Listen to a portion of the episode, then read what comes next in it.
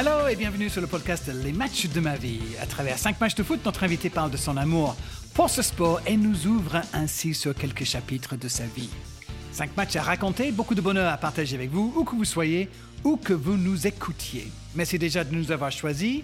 C'est parti pour ce nouveau numéro de Les matchs de ma vie avec moi, Darren Chulette et notre invité aujourd'hui qui est Hervé Matou. Bonne réponse, Hervé. Ravi de t'avoir avec nous. My old friend, je suis Yes. tenté de, de dire, my- mon vieux copain. Pour ceux qui ne le savent pas, c'est c'est grâce à toi ou bien à cause de toi, selon son point de vue, que je fais de la télé ici en France. Parce que quand tu m'as téléphoné en 2002, alors qu'on ne se connaissait pas, j'étais encore dans la presse écrite et very happy euh, d'ailleurs. Ouais. Euh, donc, je ne sais pas si je devrais te remercier ou pas. Je suis ton scout, j'ai vu ton potentiel tout de suite. Je pense que tu peux me remercier vu la carrière brillante que tu as fait derrière. Thank you, sir. Euh, on se souvient effectivement de, ce petit moment euh, où euh, tu m'as demandé euh, deux, trois petits trucs sur le foot anglais. Et tu sais que c'est comme les coups de foudre. euh, dès que tu es arrivé dans le hall de Canal, euh, j'ai su que c'était toi. Je cherchais un chroniqueur anglais, je t'ai vu et au, au premier, au premier regard, j'ai su que ce serait toi. Tu as vu euh, le roast beef, euh, le potentiel de, roast beef- de roast. Allez, sans plus attendre, c'est parti pour les matchs de la vie de Hervé Matou. Match numéro 1, Monsieur Matou, quel est votre choix et pour quelle raison? Euh, mon choix est- peut peut-être paraître étrange, euh, puisqu'il s'agit d'un match de Coupe de l'UFA de 77 entre le Sporting Club de Bastia et Karl Jena, un club est-allemand. Oui, Victoire brillante de Bastia 7-2. formidable. Je dois, je dois déjà vous dire que personne d'autre a choisi ce match. Bah oui, j'ai essayé d'être un peu original pour pas ressasser les mêmes choses que tout le monde. En fait, euh, des gens de ma génération auraient dû et j'aurais pu cho- choisir euh, un match des Verts. Ça aurait pu être Saint-Étienne-Kiev, par exemple, le, le retour, le 3-0 après la défaite 2-0 à, à l'aller. Euh, euh, je suis d'une génération qui est née avec la vague verte. Ça, ça c'est sûr, c'est évident. Et j'ai... euh, J'essaie d'expliquer ça aux jeunes que de toute façon on est à une époque on, dans les débuts des années 70 où quand un club français brillait on était tous derrière il y avait pas on trouvait je me rappelle qu'on on- on nous racontait que parfois des supporters, par exemple d'Everton, étaient heureux que Liverpool perde. Oui. Ça me paraissait inconcevable. Comment euh, tu peux être contre un club anglais alors que tu es anglais? Alors que, Parce que nous, en France, on, était, on brillait tellement peu que quand il y en avait un qui brillait, on était tous derrière. Donc, bien sûr que j'ai plein de souvenirs euh, de Saint-Etienne, ce match contre Kiev dont je t'ai parlé, la finale contre le Bayern. Mais pourquoi j'ai choisi Bastia? Pour plein de raisons. Euh, parce que déjà, c'est la première fois justement que, euh, j'ai envie de dire, ma passion se confirme euh, quand je supporte les Verts comme tout le monde. Je suis un peu dans la vague générale de tout un pays. Et euh, le fait que je me passionne autant pour l'épopée bastiaise, qui va donc aller jusqu'à la finale hein, de la Coupe de l'UFA, euh, ça prouve que euh, ma, ma, ma, ma, ma piqûre, elle est plus forte que euh, le truc général, quoi, en fait. Voilà. Donc, tu vois, je, je, je suis cette épopée. Et puis, il y a une autre, une autre raison également, c'est que ce match-là, je le vois chez mes grands-parents, à Thiers, dans le, dans le Puy-de-Dôme. C'est le premier match que je vois sur une télécouleur. Ah oui, Euh, alors là, ouais, j'ai l'impression d'être euh, euh, un, dinosaure qui parle. Qui est né en 1932. c'est ça. Non, mais il faut comprendre que voilà, euh, j'avais euh, 11 ans. Il a 11 fallu 11 ans pour que je vois un match sur une télécouleur. Parce que la télécouleur, je- mes parents, je me rappelle, mon père a, a- a accepté d'investir dans une télécouleur pour l'Euro 84. Donc, tu vois, c'était, ça a été difficile, je peux te dire. Donc là, mes grands-parents, je ne sais pas pourquoi ils n'avaient pas beaucoup de moyens, mais la télé, il y a toujours une télécouleur chez eux. C'était vraiment le, le luxe absolu. Et donc, euh, je me retrouve euh, en vacances euh, avec mon frère chez eux, et je sais qu'il y a ce Bastia Carzaziena, et je me dis, je vais voir ce match. Et en plus, c'est la télécouleur. Ça va être génial. Un peu déçu parce que Furiani euh, éclairé à la, à la lanterne, euh, il y avait de la boue partout. euh, Oui. les, les couleurs n'étaient pas non plus. Bastia était en bleu, Carzazina était en blanc et bleu zébré. Donc, toi, c'était pas non plus le festival des couleurs. Mais malgré tout, voilà, c'était sur une pelouse délavée, un match et un match de dingue. Euh, faut comprendre que Bastia, c'est un peu moins qu'aujourd'hui, mais c'est quand même un petit club à l'époque. Il commence en Coupe du UEFA, tout le monde se dit. Ils sont gentils, mais ça va, ça va être rapide. Euh, et ils font, euh, ils battent le Sporting Portugal, ils battent euh, Newcastle, ils battent le Torino et ils jouent donc le Jena, club d'Allemagne de l'Est. Qu'on connaît pas, personne ne connaît. Il y a plein de trucs sur euh, euh, la Corse, Napoléon, Iéna, tu vois. Euh, donc, je rappelle, le match est, vendu comme le match un peu napoléonien. Et dans une ambiance telle que Furiani pouvait en offrir dans les années 70, ils explosent les Est allemands, donc sur ce score improbable de 7 à 2. Et je me souviens que voilà, je suis emporté par ce match et je m'y attends pas. Et c'est ça aussi le foot quand tu m'as demandé de choisir cinq matchs, euh, à la fois j'ai eu du mal à en sortir cinq, mais je me rends compte quand même, si je fais le bilan, qu'il y en a assez peu. Enfin, j'ai peut-être vu des, plusieurs dizaines de milliers de matchs, et je pourrais te faire une liste de allez, 30, 40 matchs seulement. Euh, le mmh. ratio, il est très faible. Mmh. Mais la force du foot, c'est que à chaque match, tu te dis que ça va être celui-ci qui va te, qui va te, t'emmener sur quelque chose d'inattendu. Et là, ça a été le cas c'est un peu le début. Hein, je m'intéresse au foot depuis un an, euh, un an, deux ans. Et ce, Bastia Carzesiena, euh, euh, voilà, avec Fanfan Félix, l'avant-centre du Sporting, euh, Orlanducci, c'était une équipe, ça dégommait. Hein. Il y avait aussi Jean-Marie de Zerbi, petit jeune qui a été l'adjoint de Fred Antonetti, qui, a, qui était le jeune, qui avait 17 ans, qui était l'ailier le, virevoltant, qui est rentré en fin de match. Enfin, voilà, cette équipe de Bastia, elle va faire un exploit monumental puisqu'elle va aller euh, jusqu'à euh, jusqu'à la finale, qui, se joue sur euh, sur aller-retour. C'est ma machine à café là qui fait du bruit. désolé, euh, bon, ça va pas durer longtemps, t'inquiète pas. le, ils vont aller en finale contre le PSV Eindhoven, un match dont on pourrait parler qui, qui aurait pas dû se jouer parce que le terrain était impraticable, etc. Mais voilà, ça c'est les épopées des équipes de ces années-là. Saint-Étienne, bien sûr, euh, Bastia, Sochaux également, qui est allé en demi-finale un petit peu plus tard de Coupe de l'UEFA.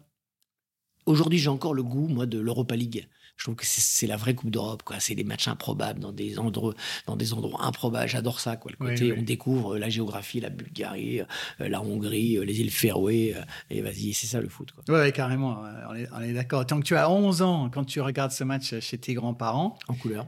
En couleur. et tu étais déjà un joueur tu, disais que tu commençais à jouer un peu Oui, oui, j'avais euh, commencé ma brillante carrière. Euh, donc, bah, à l'âge où on peut commencer, euh, alors je ne sais plus exactement, mais peut-être moins jeune que ce qu'on peut faire aujourd'hui. Il fallait attendre 7-8 ans.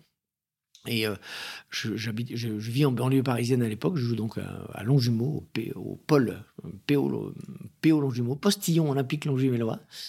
et qui est un super club à l'époque, qui, qui, a joué jusqu'en troisième division, même nationale, tu vois. Et euh, bon, assez vite, euh, bah, bien sûr, quand tu regardes les matchs euh, des Verts et tout, tu n'as qu'une envie, c'est t'inscrire au foot. Alors, tu, moi, je joue mais H24 dans la résidence, sur la pelouse. Voilà, je fais mes devoirs et je pars en courant et ma mère m'appelle quand il fait nuit, quoi, tu vois. voilà, à l'époque, il n'y avait pas les ces panneaux là qui m'énervent tant dans les résidences euh, interdites de jouer au ballon, etc. Ben, heureusement, nous, c'était pas interdit. On jouait constamment, constamment. Et le petit Matou, il est, quel genre de joueur ah ben, il est au début, il joue, euh, il essaye quoi, voilà, euh, milieu de terrain. Je vois assez vite que le ballon veut pas trop rester dans mes chaussures, tu vois. je fais un ou deux matchs comme ça, et puis je suis fasciné déjà par les gardiens de but je, notamment Ivan Kurkovic, qui, qui, est vraiment mon idole euh, de jeunesse. Et euh, je trouve qu'il y a une singularité dans ce poste, euh, le maillot qui est différent, la solitude, en fait, qui mmh. m'attire. Et comme euh, euh, compris dans ma résidence, là, je me jette un peu partout, je fais des plongeons et tout. Bon, bah, quand je vois que je suis euh, manifestement pas le, Platini des années à venir, je dis, je veux, j'ai envie de jouer dans les buts et je passe gardien assez vite, au bout d'un an ou six mois peut-être. Et donc je suis à cette époque, là, 77, gardien en poussin. D'accord. Voilà. Et tu joues euh, tous les week-ends Il y a des matchs Tous les euh, week-ends, ouais, ouais, ouais, Oui, bah alors, à l'époque, il faut savoir que même à 7 ans, tu joues sur un terrain à 11 avec des buts de 12 mètres. Donc quand tu es gardien, bon, heureusement, les, les, joueurs ont du mal à faire des, pas, des tirs euh, en l'air, tu vois. mais il n'y a pas du tout le foot à 7 en travers qu'on a connu après, tu vois. Donc des terrains, euh, si tu fais un tacle, tu pars à l'hôpital directement d'ailleurs, tu vois. Euh, voilà, mais bon, je suis, euh, j'adore ça, quoi. J'adore ça. Ma, et ma vie est rythmée par ça, quoi. Et à la maison, le sport à quelle place alors? J'ai du mal à répondre à cette question. Je, mon père n'est pas. Avant que ça me prenne, j'ai pas le souvenir de voir mon père regarder les matchs comme un fou, etc. Toi, mon père, pas plus que ça. Mhm. En revanche, dès que je m'y mets, il va me suivre. Il va d'ailleurs devenir dirigeant de club, etc. Et puis il va faire derrière toute sa pendant 40 ans, il va être dirigeant de club, entraîneur de club, etc. chez les jeunes. mais chez moi, c'est assez ouvert et, pluriculturel. C'est-à-dire que mes parents on, va au Parc des Princes en, parce qu'après on va quitter la région parisienne, mais en, en 7-8 ans dans la région parisienne, on va au Parc des Princes trois fois, tu vois. Euh, donc ils font l'effort d'aller, de se dire tiens, on va aller au Parc des Princes voir un match du PSG. À l'époque, pas de problème pour avoir des billets, hein, c'est le stade est vide de toute façon. Mhm. Euh, mais aussi, on va au Et ça, c'était pour, pour te faire plaisir? Pour faire plaisir à, moi, mon frère. Voilà, une sortie en famille, hein, on partait à quatre. Et puis ensuite, mais on pouvait aller au foot. Et puis la semaine d'après, on allait au théâtre, euh, voir des mm. trucs euh, euh, à la cartoucherie, d'Ariane Moshkin, un truc un peu intello, des trucs sur la culture ouvrière, le musée. Enfin voilà, ils voulaient nous ouvrir un petit peu à toutes les cultures. Et le foot en faisait partie, au même titre que le reste, quoi. D'accord. Et tu étais quel genre de, de petit garçon alors? Plutôt euh, plutôt bon élève, plutôt calme, plutôt euh, discipliné. Enfin, euh, ouais, ouais, pas, pas foufou, pas foufou, mais rongé quand même par le foot assez vite, quoi. Voilà. Il n'y avait pas autant de matchs qu'aujourd'hui, bien sûr, pas autant de presse qu'aujourd'hui, mais du coup, quand tu avais un magazine, tu le lisais en long, en large, en travers, tu connaissais par cœur. Les magazines que j'ai lus dans ces années-là, je les connais par cœur. Hmm. Je, je, me souviens de photos. Euh, je me rappelle du premier match de Joël Batz avec Sochaux. Euh, il a 19 ans contre les Écossais d'Hibernian. Je me rappelle de la photo. Il est comme ça, avec le euh, devant le ballon. Et, quand j'ai ensuite commencé à travailler dans le monde du foot, où j'ai croisé fatalement plein de gars que c'était pas mes idoles, mais que je connaissais, je voyais un gars, je me disais, toi, dans ma tête, parce que le mec m'aurait pris pour un dingue. Je disais, toi, dans, le, dans l'album Panini, euh, t'étais en bas à droite. Euh, t'étais le dernier de ton club. Et t'es né le 7 décembre, hein, parce que j'avais lu euh, le Panini, mais mille fois. Donc, euh, donc voilà, toi, c'était, c'était assez obsessionnel. J'ai déjà des fiches dans la tête. Ouais, ouais, c'est ça. ça, va, ça me parle, effectivement. Ok, le match numéro 2, alors, Hervé Matou, 1982 désormais. Tu as 15 ans, mm. et c'est la finale de la Coupe de France au Parc des Princes entre Paris et Saint-Etienne. Pourquoi ce match-là? Parce que c'est un match euh, qui est euh, a tous euh, les ingrédients d'un match mythologique en fait. ma première finale vue de, Coupe de France, c'est 76, c'est Marseille-Lyon, mais, mais, assez vague comme souvenir. La première que je suis assidûment, c'est celle de 77, qui est Reims-Saint-Étienne. Donc je peux te sortir tous les buteurs. Euh, alors que je suis incapable de faire la même chose pour la finale de l'année dernière. Euh, mais celle-ci, en fait, 82, euh, il faut bien comprendre, il y a plusieurs éléments. c'est que Paris, Paris, c'est pas une place forte du foot, pas du tout. le, le, foot est le club nouveau ouais. en 82. Voilà, il a, petit club jeune, il, il, il mmh. créé, donc euh, mmh. début des années 70. Euh, ils essayent de faire leur trou, mais euh, en, gros, le, dans un pays qui est quand même très centralisé, qui est la France, le seul truc où le foot, enfin où le, le Paris n'a pas n'a aucun poids, c'est le foot. Quoi. Et, ça ne vient à l'idée de personne que Paris puisse un jour avoir une place centrale dans le foot. Le, foot, c'est un truc de, des villes de province, quoi, toi, de Saint-Étienne, de, de, Bordeaux, de Marseille, etc., de Monaco, pas du tout de, de Paris. Et là, Paris donc commence à monter. Moi, je suis quand même en région parisienne, donc euh, euh, je suis assez euh, fasciné par cette équipe, ce maillot blanc là, avec la petite, le petit liseré bleu-rouge. Et a cette finale de Coupe de France qui est la première du club parisien. Euh, au parc avec tout le décorum euh, du final de Coupe de France, le président de la République qui est là, machin, et Saint-Étienne euh, qui a amorcé son déclin. On, ne le sait pas encore complètement, mais voilà, c'est quasiment mmh. Saint-Étienne est champion de France en 81 pour la dernière fois de son histoire. Et là, c'est la finale 82, on est juste avant la Coupe du Monde. Et voilà, c'est le dernier grand moment. Enfin, après, il y a eu la finale de Coupe de la Ligue bien plus tard, mais c'est la fin d'une époque. Et c'est d'ailleurs le dernier match de Michel Platini euh, en France, puisqu'il a signé à la Juve. Mhm. Donc, euh, donc voilà, il y a ce, match qui est extrêmement attendu. C'est toujours, pardon, euh, les finales de coupe en France, c'est toujours le soir. Le soir. Le, soir, mais avec cette, euh, ce côté euh, euh, sympa par rapport à l'Angleterre où il fait nuit à 15 heures, c'est que ça commence au mois de mai, au mois de juin, donc il fait jour au départ. Tu vois. Et tu as ce petit rituel du président de la République qui est présenté aux joueurs. c'est pas sonorisé à l'époque, donc on s'entend, on se dit qu'est-ce qui se dit, qu'est-ce qui Puis on, la 82, surtout, c'est Mitterrand fraîchement élu, tu vois. donc il y a, y a, un côté un peu excitant. donc tu, es où, tu es où pour regarder ça alors? Je suis chez moi.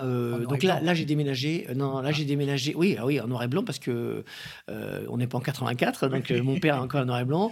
Mais je suis à Clermont-Ferrand puisqu'on a déménagé à Clermont. Ah. Et voilà, je regarde ce, match très excité. Et ce match va être complètement fou hein, puisque Paris,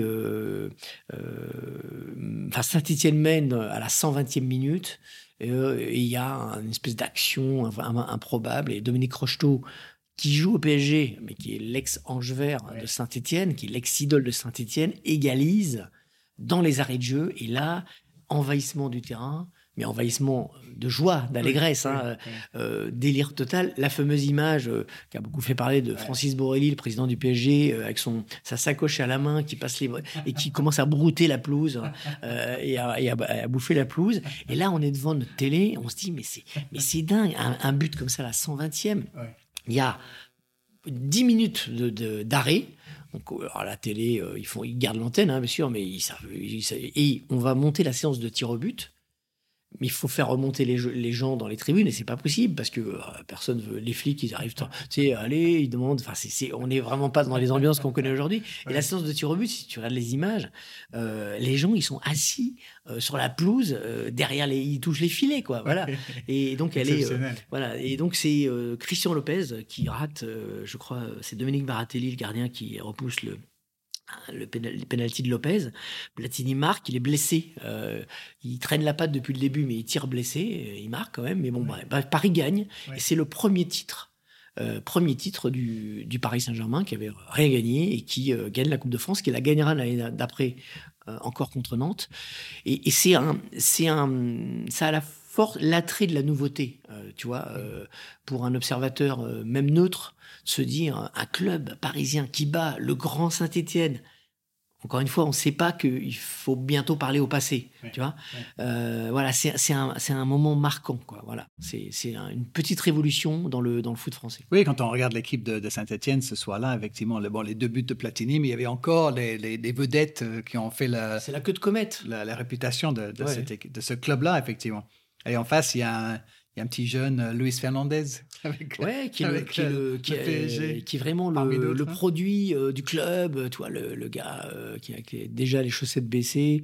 Et tout le monde se dit Ah, ils ont un petit jeune, là, personne ne le connaît, il se bat et tout. C'est un, un sans grade. Donc, les gens adorent ça. ouais, c'est ça. Avec Daleb, dans, j'ai beaucoup entendu parler. Joueur exceptionnel.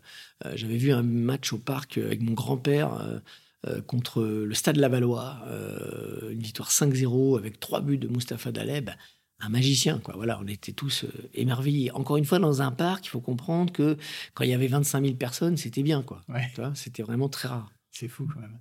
Première finale de Coupe de France décidée par une séance de tir but aussi. Euh, et qui précède la première euh, demi-finale de Coupe du Monde euh, qui se termine par, par la tir au but, le France-Allemagne de Séville, qui, va se jouer donc un mois après, et où d'ailleurs Christian Lopez, par exemple, qui n'a pas tiré à Séville, et j'ai fait un documentaire, comme tu le sais peut-être, sur, mhm. ce, sur ce match, où les joueurs disent Ah, Christian Lopez, il avait enlevé ses chaussures, genre il s'était planqué, quoi, il voulait pas tirer. Mais pourquoi il veut pas tirer? C'est parce qu'il a raté euh, en finale de Coupe de France, il a, il a fait perdre Saint-Etienne en finale. Donc il se dit, je vais pas en plus éliminer l'équipe de France en Coupe du Monde. Tu vois. On comprend, hein, on comprend effectivement. ok, donc voilà, c'était 82 la finale de la, Coupe de France. Et maintenant, le match numéro 3. Celui-là, je suis sûr d'être le seul à l'avoir choisi aussi. Oui, il me semble que le 10 mai 1986, au stade Gabriel Montpied, non. Clermont. Non. Ah, c'est pas encore Gabriel Montpied. C'est le stade Marcel Michelin, le stade du rugby actuel. Ah, parce que j'aimais bien tellement l'idée que ça s'appelait Gabriel MyFoot. Gabriel MyFoot. C'est au Michelin, d'accord. C'est au Michelin, Clermont FC, Louon Cuiseau. Match pour la montée en Ligue 2, c'est ça? Exactement. Donc moi, euh, j'ai déménagé euh, à Clermont euh, pour te faire rapide présentation. le foot, Clermont, c'est une ville de rugby à l'époque, en tout cas beaucoup. il y a le rugby, il y a l'ASM et le foot. Il y a deux clubs. Il y a le Stade Clermontois qui est le club de la ville, et l'AS Montferrand, le, club de rugby qui a une section foot. Euh, les deux se détestent. T'as la ville, t'as Michelin. Euh, les deux clubs jouent en D3 ou D4. Euh, donc voilà, y a, quand il y en a un qui descend, l'autre monte et réciproquement. Et au bout d'un moment, tout le monde se dit, c'est quand même, on est une des rares villes de cette importance, avoir deux clubs en D3 ou D4. si on se mettait tous ensemble voilà, donc c'est un peu, euh, tu vois, euh, les accords d'Oslo, euh, mmh. ça discute, et puis finalement arrive la création d'un club qui s'appelle le CFC, ça ne s'invente pas, le nom, l'acronyme de l'émission que je vais présenter 25 ans plus tard. Incroyable. Clermont Football Club, et qui a l'ambition de monter en D2. donc voilà, ils essayent, la première année ils échouent, la deuxième aussi, et là arrive cette troisième année, on est en 86, le championnat se joue entre deux clubs qui surdominent euh, Clermont et Louan-Cuiseau. Et tout le monde a bien remarqué que la dernière journée, c'était Clermont-Louan-Cuiseau euh, à Michelin. Euh, donc, espèce de finale, quoi. C'est la finale pour la montée. On attend ça. Moi, je j'en dors pas de la nuit depuis pendant des, mois et des mois. Le stade est plein. Il y a 12 000 personnes. Et voilà, il faut que Clermont gagne. match nul, c'est Louan qui monte. Hmm. Et euh, hélas, dans une ambiance euh, dantesque, euh, j'en ai vu depuis des ambiances certainement plus fortes, mais celle-ci est restée plus grosse pour moi. Clermont fait un partout. c'est, je me rappelle que c'est Saïd Amimi qui marque pour Laurent Cuiseau, qui est un joueur qu'on a pris ensuite. pour le faire venir, on fait un peu comme des clubs, comme le PSG, qui quand ils se font éliminer, ils prennent le gars qui les a éliminés. et donc c'est Louan Cuiseau, et je me souviens de, du tour d'honneur des gens de, de Louan euh, qui, sont, qui, étaient dans, une, dans un, truc hyper hostile. Toi, ils devaient avoir 50 spectateurs et ils font un tour d'honneur. Ils sont, mais je peux les comprendre, voilà, comme des dingues. Mais nous, mais c'est le désespoir total. Et on moi, pourquoi j'ai envie de voir Clermont en D2 Parce que quand tu es en D2, euh, ton équipe, elle est en photo dans 11 mondial. Tu sais, tu as le guide avec les équipes de les Ligue 1 et Ligue 2. Et, avoir la photo de Clermont dans le guide de 11 mondial, mais ce serait un truc de dingue. la D3, c'est il y a 7 poules. Enfin, tu dans la. T'existes pas, en fait, tu vois. Et donc, euh, et, donc là, ce rêve s'évanouit. On se dit, mais jamais on verra ça. Jamais on verra ça. C'est pas possible. On pense même pas à la, Ligue 1. Euh, et bon, voilà, ça se fait pas. Et deux ans après, ou l'année d'après, je sais plus trop, euh, Clermont, le CFC monte en D2. Il va faire une seule saison avec des joueurs un peu mythiques, Serge Chiesa qui termine sa carrière, hmm. et puis André Zarmac, le buteur d'Auxerre qui, finit sa carrière aussi à Clermont. Ils les font monter en D2 et en D2 ils descendent et non seulement ils descendent mais ils déposent le bilan et donc le club repart en DH et va devenir le Clermont Foot. Voilà. Donc ce, ce, club du CFC est morné, euh, a vécu 4-5 ans, des, des, années assez romantiques quand même. Assez, euh, c'est un souvenir très fort pour moi parce que c'est vraiment ma, ma jeunesse. J'avais entre 18 et, et 20 ans et j'ai rêvé vraiment euh, avec ce club. C'est ton Brighton. Euh, parce que moi, c'est ça. Troisième division, derrière le but, en, en, pensant que jamais on va jouer en Ligue 1 un jour, jamais on sera en Coupe d'Europe comme cette saison. Et sachant que, alors moi, euh, ma vie à Clermont, euh, à cet âge-là, c'est un week-end, c'est avant que le CFC existe, c'est euh, je vais voir le match du, Stade Clermontois, je vais voir le match de l'AS Montferrand, parce qu'ils jouent pas au même moment, je vais voir le match de Cournon, qui joue en Détroit aussi, qui est un club de banlieue. Donc je fais trois matchs minimum. Ah je joue le samedi euh, avec mon club et je joue le dimanche avec mon club. J'ai pas le droit, mais comme les deux équipes cadets et juniors jouent pas dans les mêmes euh, compétitions, c'est pas les mêmes les mêmes organisations, c'est un peu compliqué, mais euh, ça se voit pas trop, donc je fais deux matchs dans le week-end. Donc et je vais voir l'équipe première de mon de mon club plus la réserve. Euh, donc euh, c'est full football. Il a que foot. Ah ouais non, 100% on mange à midi avec mon enfin on joue le matin. Bon c'est donc le samedi je fais match l'après-midi, match j'ai à 15h, match à 18h, match à 20h. Je rentre chez moi, j'écoute le multiplex éventuellement. Le matin, je me lève pour jouer au foot parce que le dimanche matin, c'est les gamins jouent le dimanche matin, les jeunes. on rentre vite avec mon père, on mange rapide, on part pour vite aller voir l'équipe réserve qui joue à 13h30, l'équipe première à 15h, et on rentre à 17h pour euh, regarder Stade 2 et euh, pour voir un peu de foot, parce qu'on n'en a pas trop vu, tu vois. et es devenu un bon petit gardien à, ouais, alors, ce moment-là? Ouais. Parce que là, tu as 18, 19 ans Ouais, ouais, écoute, oui, oui, enfin bon, oui, oui, je, je, commence à, à, faire mon trou euh, régionalement, on va dire, voilà je pense que j'étais euh, j'étais pas mal j'étais pas mal mais euh, j'étais pas euh, j'avais des lacunes mentales j'étais pas je manquais de confiance comme plein de gens j'imagine mais j'avais du mal avec ça quand même Et je manquais de taille. hein. 1m52, c'est pas. Non, non mais voilà, j'étais pas géant non plus.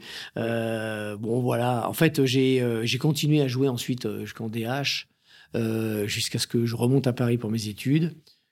Mon club me payait les allers-retours les deux premières années pour que je joue avec eux, quand même. J'étais précieux. Et puis, euh, et puis, au bout d'un moment, je m'entraînais plus. Je rentrais, euh, j'ai commencé à à rentrer une semaine sur trois. Bon, voilà, j'ai perdu ma place euh, et ils ont arrêté de, de, de me faire venir. Et puis, comme je, en plus, j'ai commencé à travailler sur le sport.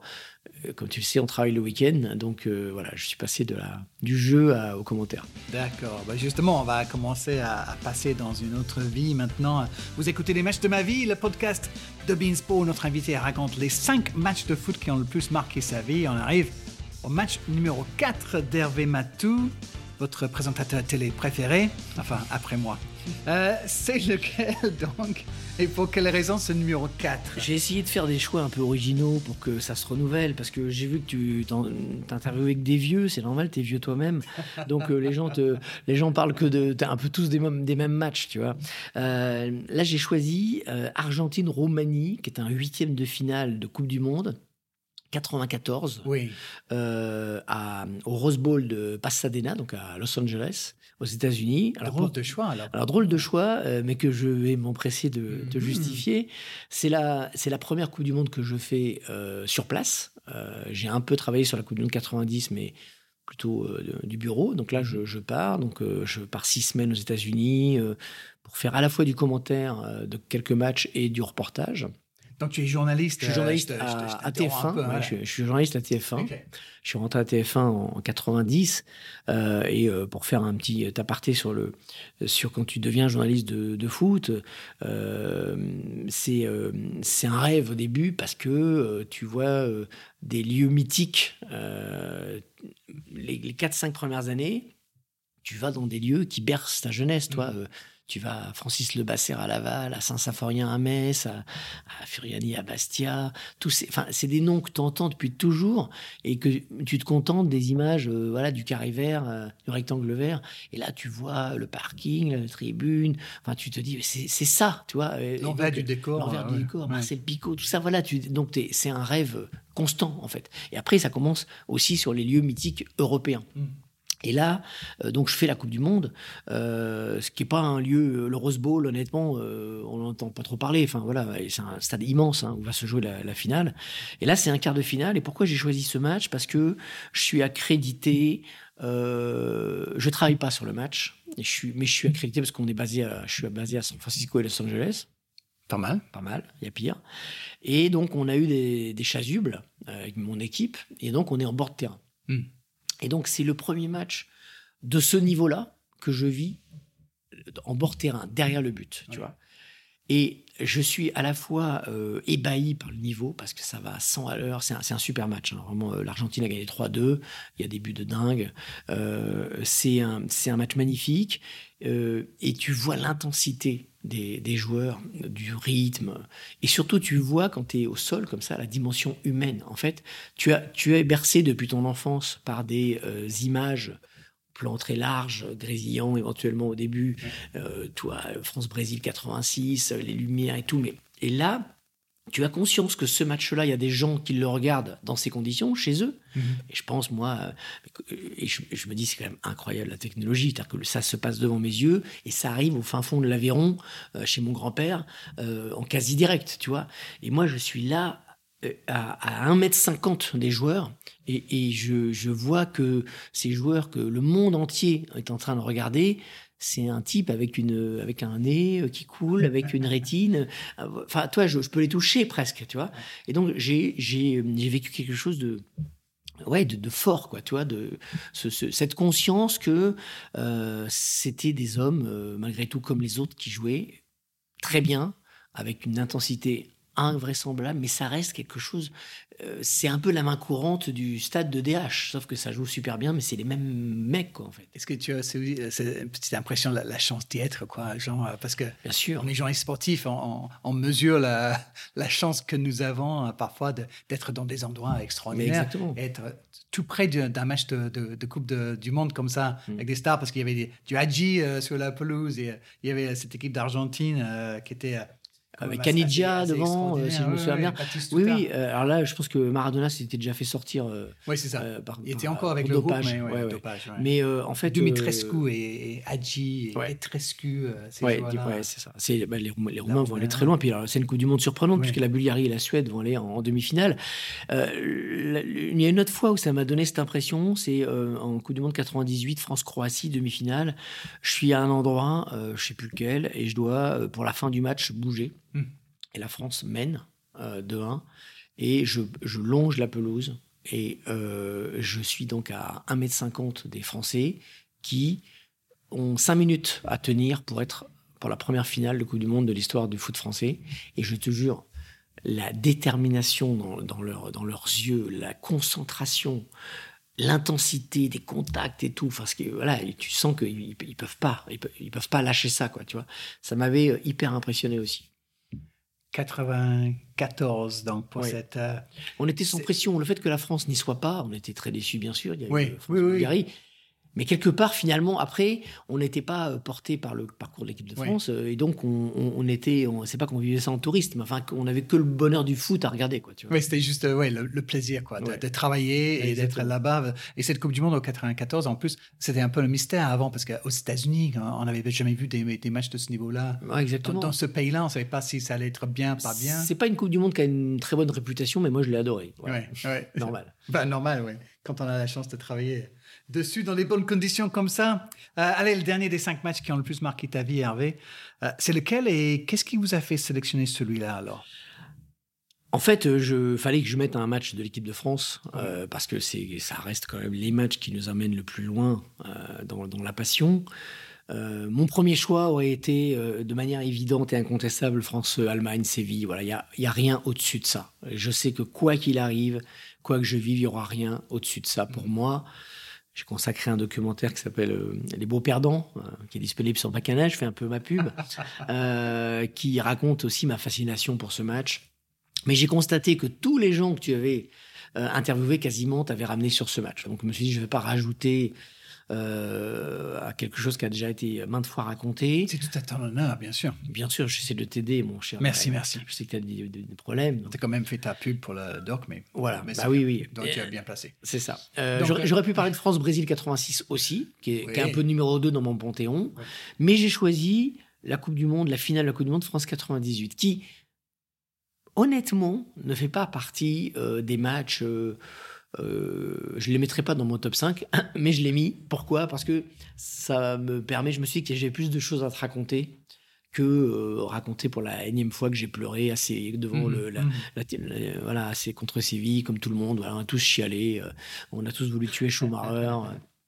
voilà, bon, on le fera pas. Je l'ai rencontré, Schumacher, adorable, ça m'a fait drôle. Quand je me suis retrouvé à boire le thé dans le salon de Schumacher, je me suis dit, la vie euh, te réserve quelques surprises. Euh, mais bon, voilà. Donc, pourquoi ce France-Brésil 98, qui est une date euh, historique dans le, foot français, bien sûr, très forte pour plein de gens. Pour ma génération, un peu moins, parce que moi, je commençais déjà, j'étais dans le boulot, en fait, déjà. donc, j'étais super content, bien sûr.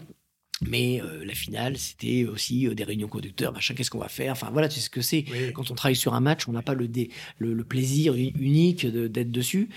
Et en fait, euh, c'était une journée improbable pour moi. J'animais avec Roger Isabelle l'avant-match, tout l'avant-match du studio à TF1. C'est, on est juste, je vais être transféré entre guillemets à Canal à la sortie de la Coupe du Monde. Ça, tu le savais déjà? Non, j'étais en contact avec eux, mais je ne savais pas si j'allais y aller. D'accord. Donc tout ça, c'est dans ta tête aussi. Euh, et tu peux pas trop partager avec les.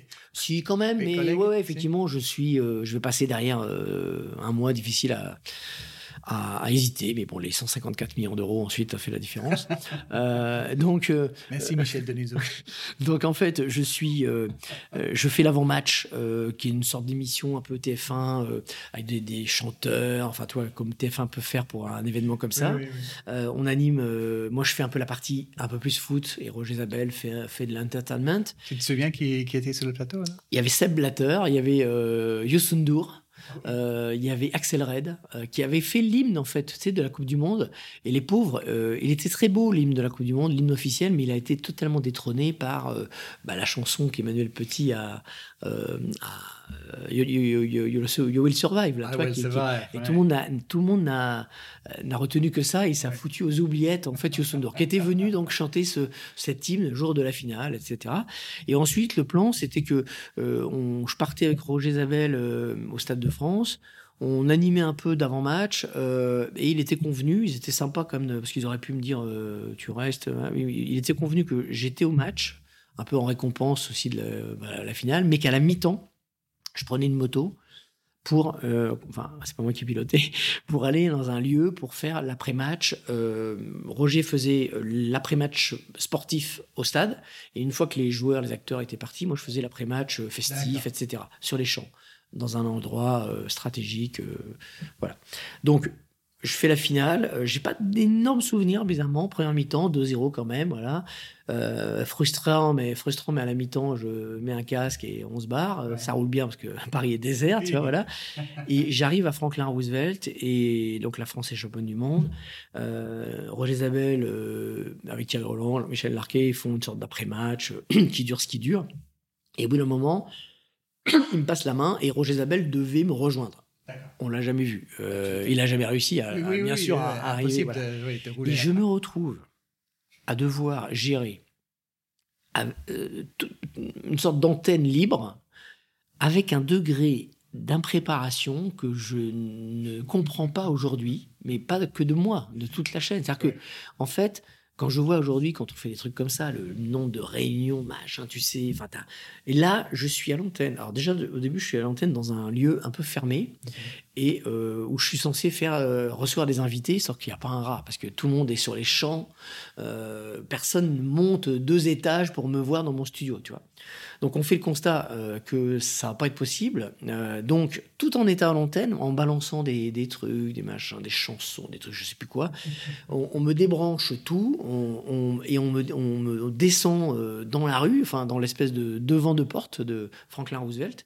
Et donc là, euh, avec un gars qui tire l'écran devant euh, la caméra pour que j'ai un retour, une oreillette euh, qui marche pas très bien.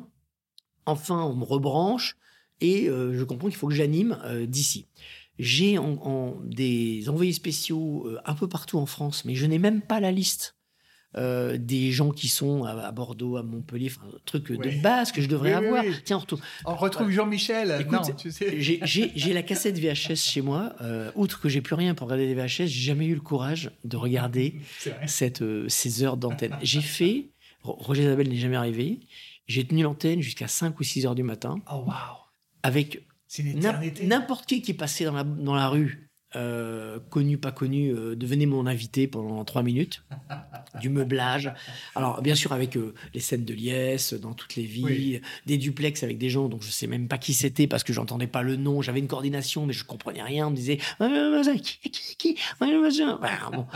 Écoute, un truc, je te jure, c'est aussi pour ça que je voulais raconter ce- ce- cette anecdote parce que euh, ce soir de finale, euh, ça a été pour moi un, alors un exercice de direct exceptionnel parce que j'ai fait 5-6 heures d'antenne euh, avec rien, vraiment rien. L'adrénaline.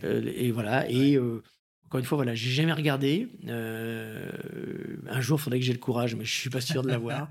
mais bon, voilà, c'est un souvenir et, et ça montre. Euh, bah, quand on fait ce métier, euh, on a aussi, on a des moments comme ça et, et aussi on prend des. On... Alors aujourd'hui, il y avait quand même, enfin à l'époque, il y avait une bienveillance quand même. Aujourd'hui, tu fais ça, tu te fais défoncer par les réseaux sociaux, etc. Euh, T'es exposé quand tu fais ça quand même. Toi, tu te retrouves parfois dans la situation. Mais là, je te jure, quand on me dit, euh, tu vas prendre, il n'y a pas de coordination, il n'y a pas d'antenne, et tu dis, mais je fais quoi Je fais quoi? Ta gueule, c'est à toi Tu te dis, je veux pas être là, mais je veux pas être là. Je veux être avec les gens qui fêtent sur les champs comme tout le monde. Mais pourquoi? Après, il y a des mecs qui, qui arrivent avec des maracas, un groupe brésilien qui fait, je me rappelle, qui fait tchi tchi tchi autour de moi. Je me dis, super, pendant trois minutes, je j'essaye de, il n'y a pas de téléphone, tu vois. J'essaye, je dis, mais il y a quoi derrière? Je fais quoi derrière? Euh, Je sais pas, on va voir. La panique, tu vois. Et là, tu es tout seul, Livré à toi. livré à toi-même, et il faut que tu fasses. Dans une espèce de folie euh, ambulante en plus. C'est ça, mais qui, voilà, mais qui, correspond bien finalement à, à ce qu'a été cette date. Oui, mais en même temps, c'est génial qu'ils ont gardé l'antenne comme ça, je trouve. Oui. Même si c'était le bordel, mais le bordel joyeux, c'est fabuleux. Ouais, ouais, bah, effectivement. On ne pas, on va pas. De toute façon, au début, ils, étaient partis sur un truc euh, trop propre, justement, que j'étais dans un endroit euh, avec fauteuil club et tout. Mm. Mais personne n'avait envie de ça euh, sur ce moment-là, tu vois. J'étais condamné à rester aéré tout seul sur mon fauteuil, tu vois. Donc il fallait qu'on aille au contact des gens, quoi. Mais, Génial. Mais, moi, j'étais au stade aussi, mais dans la presse écrite. Et j'ai dû attendre pour faire le papier, quitter le stade très tard, très tard. Le dernier bus qui partait. Et on ne pouvait pas arriver sur Paris parce qu'effectivement, on avait l'impression que toute la région parisienne volait sur les champs. On a dû descendre avec mon pote anglais, journaliste, à pied je ne sais pas combien de temps, hein, euh, mais longtemps. Sur le périph' Oui, sur le périph', parce que tout était bloqué. On est arrivé au, au bout de, l'avenue euh, de la Grande Armée. On voulait sur les champs. On nous a dit, euh, les champs, on ne pouvait pas avancer. C'était noir de monde. Mais on a fini par trouver une bière quelque part et, juste regarder ce spectacle. mais il s'est passé la même chose à Londres. Douce, quand vous avez gagné la Coupe du Monde en 4 Non, en, ah, en, 4 ah, en, ah, ben non. Ah, bon, mince. Ah non. Ouais, non, non, mais tu, vois à quel point. Moi, j'ai vécu aussi. J'ai vécu une scène comme ça euh, de liesse euh, au Danemark en 92 quand le Danemark gagne mhm. l'Euro en Suède à la surprise générale puisqu'il n'était même pas qualifié pour la compétition. Et je suis euh, envoyé spécial à Copenhague. Et je me rappelle que c'est mon premier grand souvenir de liesse collective de euh, extraordinaire. À, part les soirées euh, euh, électorales qu'il y avait eu dans le passé, tu vois, où tu vois, avais vu ça en France, mais comme ça, le Danemark, en plus, c'est un pays quand même assez sain. les gens étaient hyper cool et tout. Et je me rappelle, on a passé toute la nuit à faire des micro-trottoirs, à, faire, à couvrir l'événement. C'était un grand souvenir aussi de ma carrière. Est-ce que tu as pu euh, profiter le lendemain? Parce que je me souviens, le 13, euh, bah, le 13 juillet, c'est la veille de, 14, donc il y avait des fêtes partout, il y avait les balles des pompiers et tout ça. Tu as pu profiter un petit peu le lendemain non, ou est-ce que, tu étais tellement non parce, non, parce qu'en fait, euh, je me souviens plus exactement, mais on s'est très vite remobilisé sur le défilé des joueurs. Ah. Et donc, en fait, et je me rappelle d'ailleurs, parce que je parlais que j'étais en négociation avec Canal. Ah. au début, c'est Michel Denisot qui m'avait contacté. Euh, pendant la Coupe du Monde, ai dit bon ben on se parle, faut que je réfléchisse, mais là je suis vraiment trop pris, machin. Ensuite la finale, la France arrive en finale, donc euh, réunion sur réunion malgré tout, même si on n'avait rien préparé, il y avait des réunions, je sais sais pas ce qu'on se disait. Euh, donc je reporte, tu vois, et je lui dis écoute le 13 juillet, voyons-nous et je vous, je vous dirai quoi. Et sauf que là le 13 juillet on me dit ah, ils vont faire le défilé, le, je sais pas quel jour c'était, 14 ou 15, et donc rebelote, donc j'ai reporté, reporté, reporté ma réponse à, à Canal et on on est reparti sur, euh, sur euh, on a couvert le, bah, la descente des champs avec le, bus. Quoi. D'accord. Fabuleux quand même. Oui, bah, ça reste des grands souvenirs, hein, c'est sûr, c'est sûr. Donc, c'est la fin de ta liste des cinq matchs. Donc, pour beaucoup, le foot commence en 98, mais pour toi, c'est terminé en 98. Oui, mais euh, en fait, j'ai bien sûr vécu d'autres moments euh, très forts, euh, et notamment en rapport avec ce que j'ai dit tout à l'heure sur le Clermont, c'est le CFC, quand le Clermont Foot est monté en, Ligue 1. ça m'a mis en transe parce que j'ai toujours pensé que je ne verrais jamais Clermont en Ligue 1 de ma vie, de mon vivant. donc, même une année, ça m'aurait suffi. Là, ils en sont sur leur deuxième année. Euh, ça m'a mis, euh, ça m'a fait une grosse émotion parce que sont remontés tous les matchs euh, du Stade Clermontois, de l'ASM, où on était 35 hein, dans les tribunes, tu vois. donc, donc voilà. Mais de toute façon, je pense que les, même si j'ai vécu des grands matchs derrière, je les ai vécus en tant que professionnel. Mmh. Et, et, fatalement, c'est pas pareil. Ça veut pas dire qu'il n'y a pas d'émotion. Mais il y a des contraintes, il y a, euh, tu travailles. Euh, Focaliser sur autre tu, tu, voilà, tu, parles avec la régie, etc.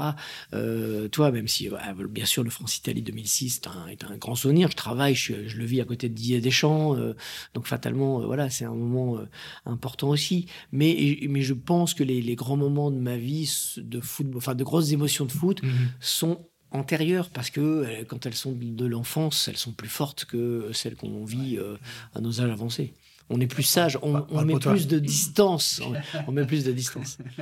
Donc, tu as, tu as, vu quand même euh, beaucoup de stades pendant toutes ces années. Est-ce que tu as un stade préféré ou, et, ou, et, ou un stade que tu n'as pas encore connu pour, pour voir un match?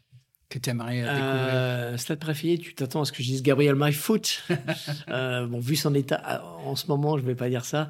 Euh, plusieurs, euh, plusieurs stades m'ont marqué. Son Tiro à Milan est un, un, stade vraiment très marquant. Celui de Dortmund aussi mm. exceptionnel. J'adore celui de Feyenoord, de Kuip, la, ah, la baignoire. C'est bien. extraordinaire. Mm. J'adore l'ambiance, l'architecture.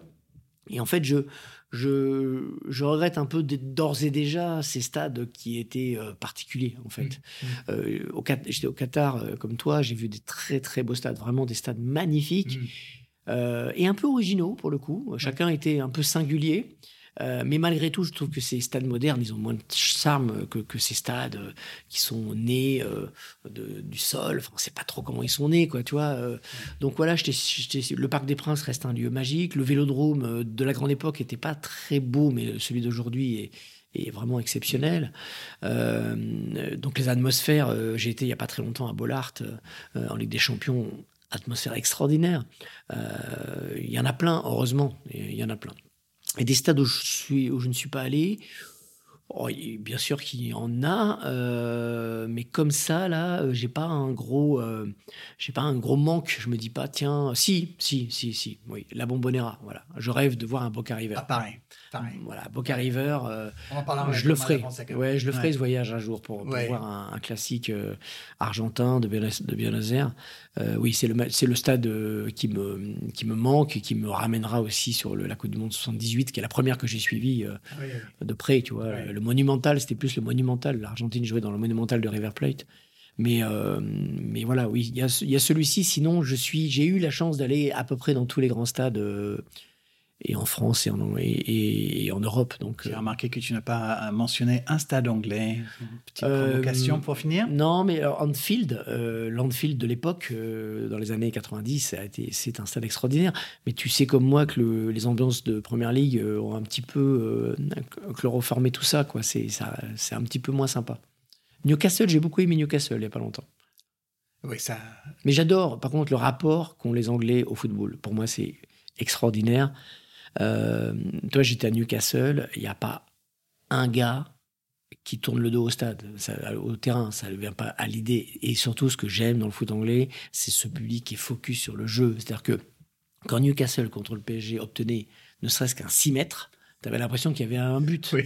les gars, et c'est ça que j'aime, quoi. Ces gens qui vibrent pour le jeu, pour le jeu, qui font pas un spectacle parallèle euh, en pensant qu'ils sont plus importants que le jeu ils sont, ils respectent, ils ont un amour des joueurs, du jeu. Euh, et euh, c'est pas parce que tu es face à moi, euh, mais j'adore les Anglais euh, et pour leur humour et pour leur rapport au foot.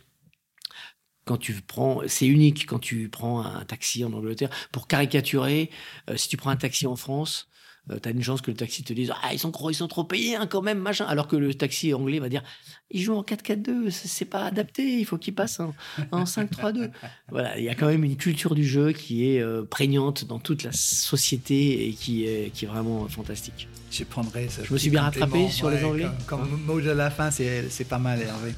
Euh, merci d'avoir pris le temps merci d'avoir partagé ces matchs ces souvenirs ces moments de vie avec nous et bah, on te souhaite quand même plein d'autres matchs mémorables à venir dans ta jeune carrière. Merci beaucoup Hervé.